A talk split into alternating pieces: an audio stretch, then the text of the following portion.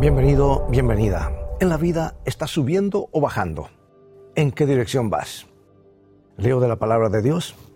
El camino de la vida va cuesta arriba y libra al sabio de bajar al sepulcro. ¿Subiendo o bajando? Esa es la cuestión.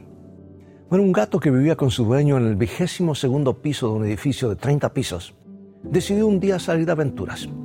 Aprovechó que la puerta estaba abierta y comenzó a bajar por la escalera. Al principio parecía maravilloso.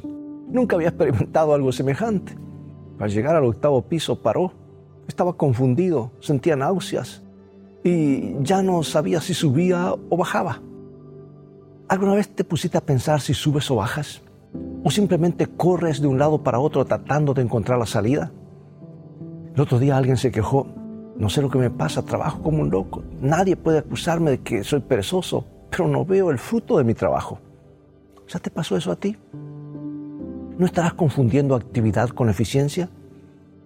La persona sabia no sale de mañana corriendo y, diciendo, pues a ver qué hago hoy, tengo que cumplir esto y lo otro. Por el contrario, coloca su vida en las manos de Dios, revisa el programa de actividades, determina las prioridades, organiza el trabajo y sale entonces para ejecutarlo.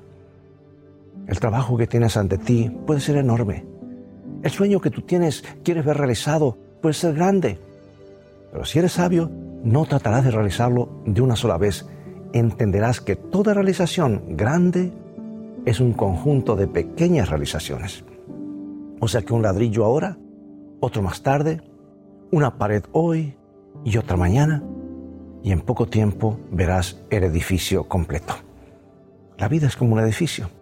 Así que establece metas y avanza sin temor. Porque tú nunca estás solo o sola. Jesús está a tu lado para animarte cada vez que las fuerzas parezcan abandonarte.